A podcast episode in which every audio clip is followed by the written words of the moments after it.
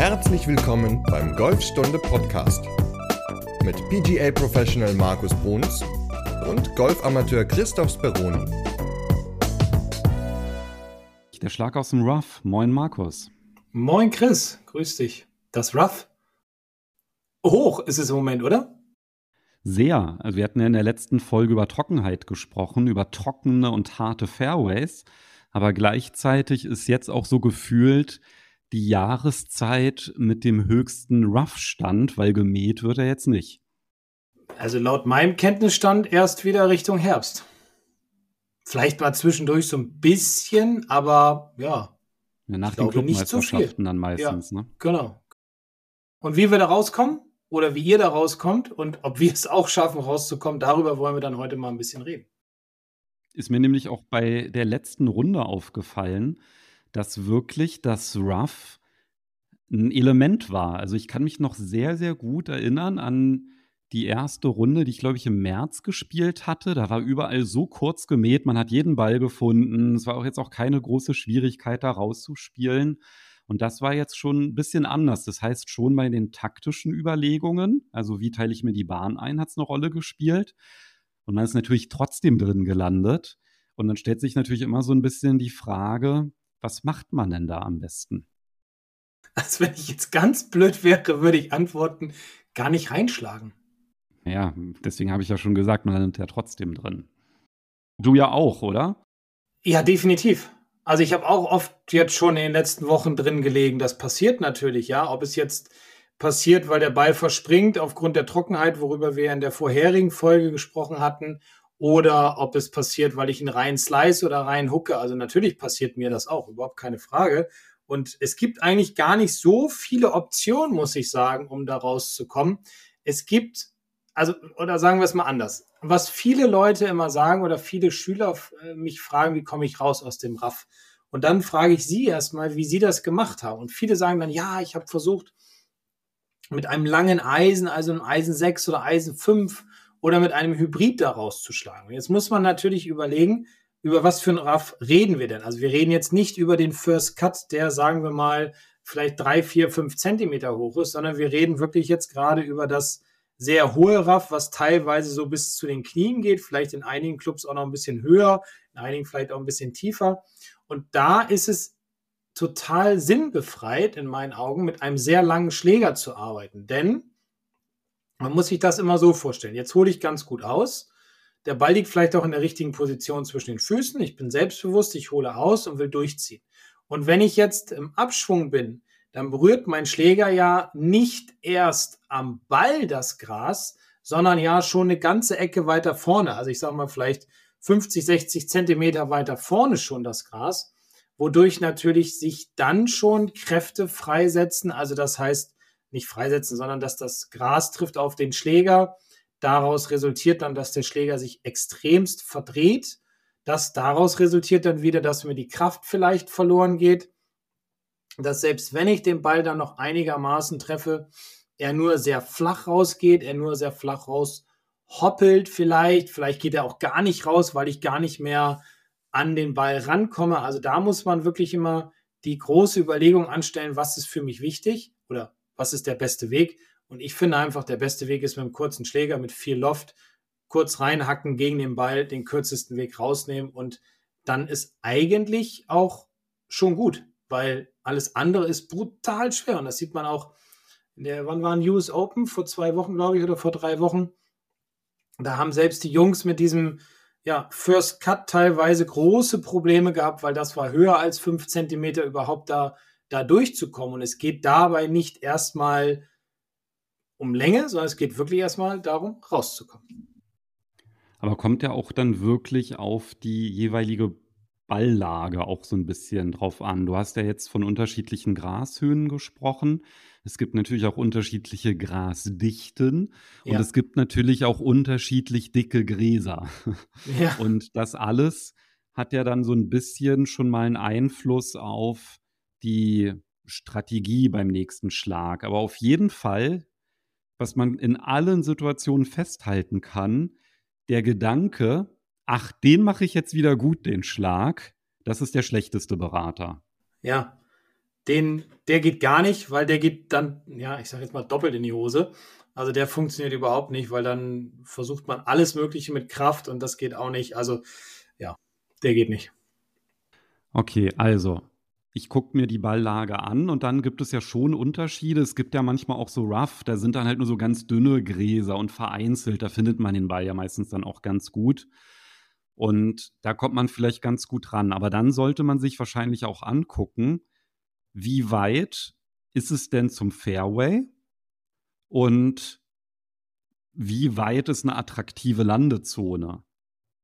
Was würdest du denn sagen, wenn man halt so eine, ich sag mal noch, nicht ein ganz so schlimmes Rough, ja, also liegt jetzt nicht optimal, vielleicht sogar in einer kleinen Kuhle und so weiter. Was ist denn so eine Distanz, die man da anwählen könnte? Also wahrscheinlich nicht irgendwie so 150 Meter, ne? Da sollte man dann schon eher ein bisschen moderater rangehen.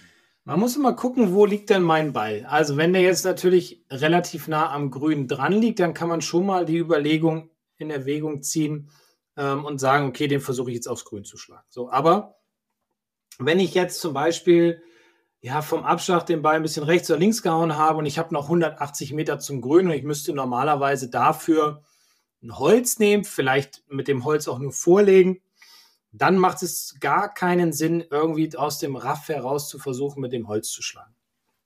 Sondern dann muss man sich überlegen, okay, jetzt teile ich mir einfach mal diese Distanz zum Grün nochmal in zwei Schläge ein. Jetzt nehme ich 180 Meter, das heißt, ich könnte jetzt versuchen, den ersten Schlag auf 90 Meter zu legen. Ja, vielleicht auch nur 80 Meter oder 70 Meter rauszuschlagen. Dann bin ich irgendwo bei um, den, um die 100 Meter. Das ist vielleicht so eine Art Lieblingsdistanz. Und dann schlage ich den nächsten aufs Grün. Also ich glaube, das ist auch immer ein ganz wichtiger Aspekt, so weit nur vorzuschlagen, ähm, wie es reichen würde, um in die richtige Distanz zu kommen für einen sicheren Schlag ins Grün. Wenn ich keine Chance habe, wie gesagt, den nächsten aufs Grün zu schlagen aus dem Raff, dann sollte ich das machen. Ansonsten könnte man vielleicht sogar mit dem Hybrid arbeiten oder sowas, wenn man noch, wenn man die Technik hat, wenn man die ja, Erfahrung hat, wenn man auch gute Längen damit erreichen kann. Aber ich würde den meisten Golfern immer empfehlen, sicher erstmal raus aufs Fairway in eine Art Lieblingsdistanz, um dann von dort sicher und mit Selbstvertrauen die nächsten Richtung Grün spielen zu können. Okay, also nicht den Helden spielen, und genau. den Schlag ins Rough versuchen wieder wettzumachen, sondern irgendwie was wählen, wo man die höchste Wahrscheinlichkeit hat, irgendwie eine gute Balllage zu haben danach. Ne? Also es bringt ja nichts, wenn ich sage, ja gut, jetzt versuche ich den vielleicht 80 Meter weit zu schlagen, muss aber 70 Meter Rough überbrücken und dann bin ich mit dem nächsten Schlag wieder am Rough. Ja, das bringt ja nichts. Also dann halt lieber vielleicht einfach 30 Meter querlegen aufs Fairway ist viel, viel besser. Dann habe ich vielleicht einen Distanzverlust von, weiß ich, 40, 50 Metern, aber ich habe halt dann beim zweiten Schlag einfach eine super Balllage. Und dann ja, bricht, fällt der Score nicht auseinander, sondern ich schaffe es, den zusammenzuhalten, weil ich halt vielleicht nur einen halben Schlag am Ende verloren habe, ne, durch diese Aktion. Taktik ist auch da das A und O. Ja, wie weit will ich vorlegen? Wie weit kann ich vorlegen? Wie ist die Lage im Raff? Wie bin ich auch als Spieler? Wie treffe ich meine Bälle? Treffe ich sie regelmäßig gut? Treffe ich sie nicht so gut, weil ich noch nicht so weit bin mit meiner Technik? Das sind alles Aspekte, die man natürlich überlegen muss. Und wie du auch schon gesagt hast, vollkommen richtig, wie weit ist der Weg von dem Punkt, wo mein Ball liegt, über das Raff eventuell hinweg oder sagen wir es anders, in, in Richtung Fairway bis aufs, ja, bis auf die sichere Ebene sozusagen. Und das sind die wichtigen Punkte eigentlich, um einen Schlag aus dem Raff heraus zu befördern und nicht, wie du schön gesagt hast, den Helden spielen und versuchen, mit dem Holster irgendwie rauszukloppen, nur weil man glaubt, man schafft dadurch mehr Länge, weil das ist oft ein Trugschluss und das funktioniert in den meisten Fällen nicht. Lass uns mal noch auf eine ganz konkrete Rough-Situation eingehen. Und zwar gibt es ja manchmal diese Schläge, da liegt man vielleicht so zehn Meter am Rough oder nur fünf. Aber das Rough ist so dicht und das Gras ist so dick, dass man eigentlich schon sagen kann, das ist ein Wunder, dass man den Ball gefunden hat. Mhm. Jetzt hat man den gefunden und man steht da, dann ist man manchmal sogar mit dem Gedanken, boah, jetzt wäre ich ja alleine schon froh, wenn der Ball diese fünf Meter zurück in den First Cut schaffen würde, ja, weil das halt so tief ist. Kannst du da vielleicht mal so ein paar Tipps geben? Wie komme ich denn am sichersten aus so einem dicken Gestrüpp raus?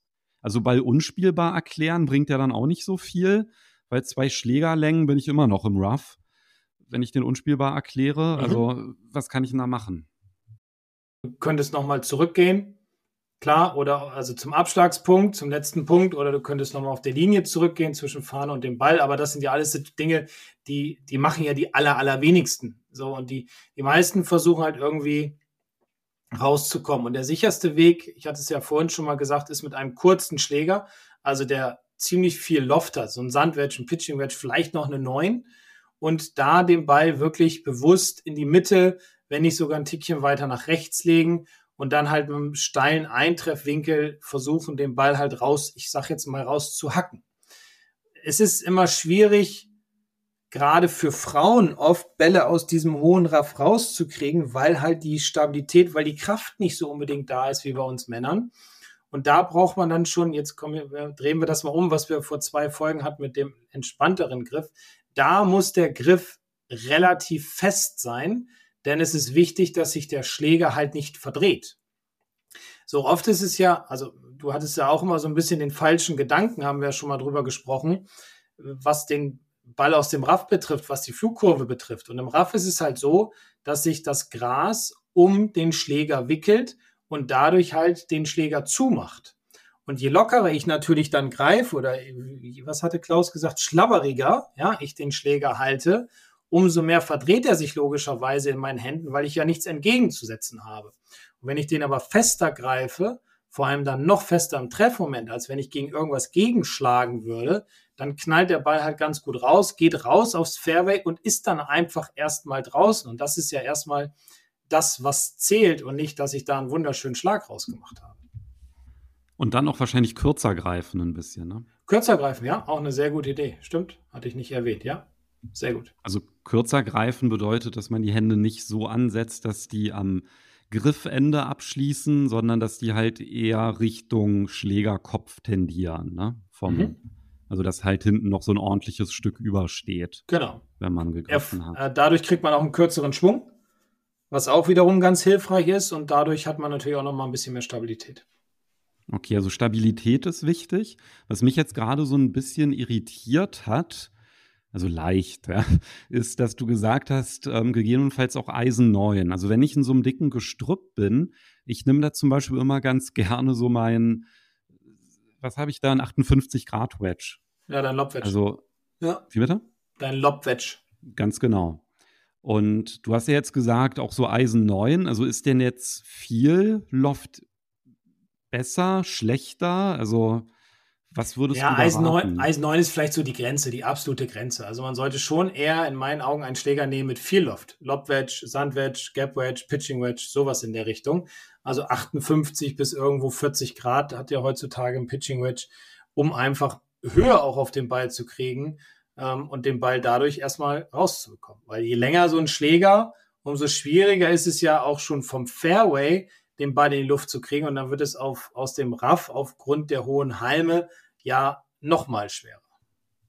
Noch eine andere Detailfrage. Wenn ich jetzt zum Beispiel so ein Pitching Wedge aus einem Eisensatz habe, also mit so einem Cavity Back beispielsweise, ist das eher Vorteil oder eher nachteilhaft im Vergleich zu so einem vollen Wedge, was gegossen oder geschmiedet wurde? Ja, in meinen Augen eher kein Nachteil.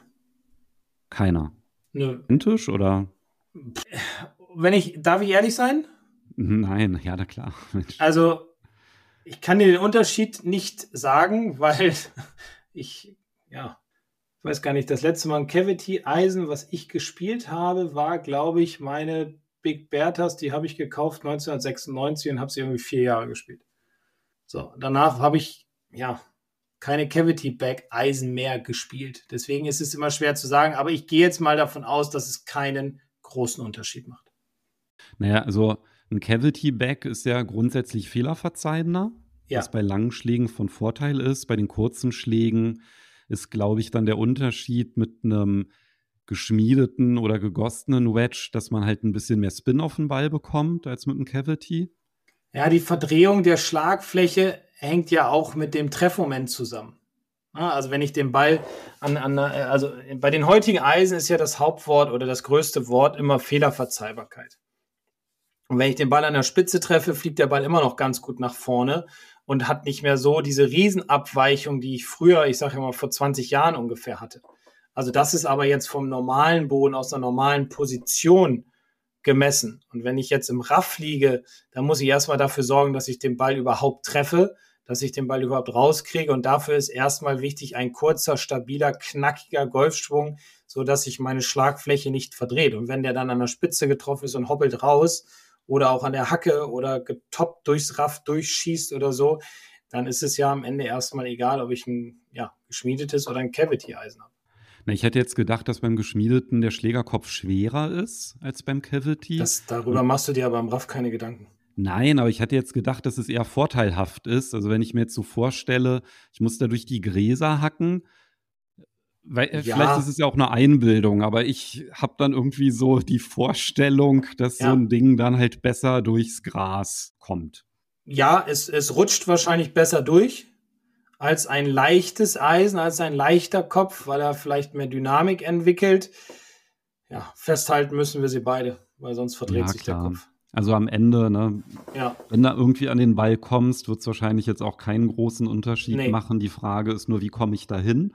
Und da muss ich ja schon ein paar Sachen beachten. Also wir haben jetzt über das kürzer Greifen gesprochen, dass das hilfreich ist, weil ich dann einfach auch mit meinen Händen näher am Ball bin, habe ich mehr Kontrolle, weil ich will ja jetzt keinen weiten Rekord. Da geht es ja wirklich nur darum, diese fünf Meter rauszukommen. Ja? Also du hast gesagt, ein bisschen steiler schwingen. Vielleicht kannst du noch mal so ein bisschen die ähm, Punkte durchgehen und vielleicht auch auf den Aspekt der Probeschwünge eingehen, weil ich sehe manchmal auch Leute, die sch schlagen sich erstmal mit den Probeschwüngen so eine kleine Schneise zum Ball, wenn die ins Rough klettern. So wie der Sensemann, ne? Schön die Sense ja, raus genau. und erstmal. Ja, ich sehe auch oft Leute, auch jetzt in den letzten Wochen, ganz viele, die dann Richtung ihres Balles gehen, den Ball gefunden haben und erstmal mit den Händen sich dahinter so eine kleine ja, Freifläche verschaffen. Ne? Also das sind natürlich auch so die Heime dann wegknicken und so. Das sind natürlich alles Dinge, ja, die sind logischerweise nicht erlaubt. Also das darf man nicht. Man darf die Lage des Balles nicht verändern, sondern man muss den Ball halt so spielen, wie er dann gerade liegt. Und das ist dann in dem Moment Pech. Also und vielleicht, um das zu präzisieren, also nicht nur die Balllage, auch die Schwungbahn vielleicht frei zu ja. Äh, mähen, ja, ist halt auch nicht erlaubt. Wegzusensen, nein, ist auch nicht erlaubt, definitiv. Also Probeschwünge kann man ja gerne machen, aber dann halt nicht weit da, wo der Ball weg. ist. Weit ja, genug weit weg. genug weg, genau. dass es da erst gar nicht zur Diskussion kommt.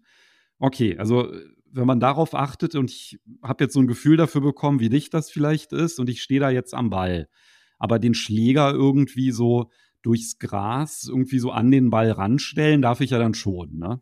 Ja, ja, klar, das, das darfst du auf jeden Fall. Du darfst halt nur nicht bewusst irgendwie die Halme wegdrücken um sich einen Vorteil zu verschaffen. Ganz also genau. um an den also Ball also, zu kommen, also um den Schläger davor abzustellen, alles in Ordnung.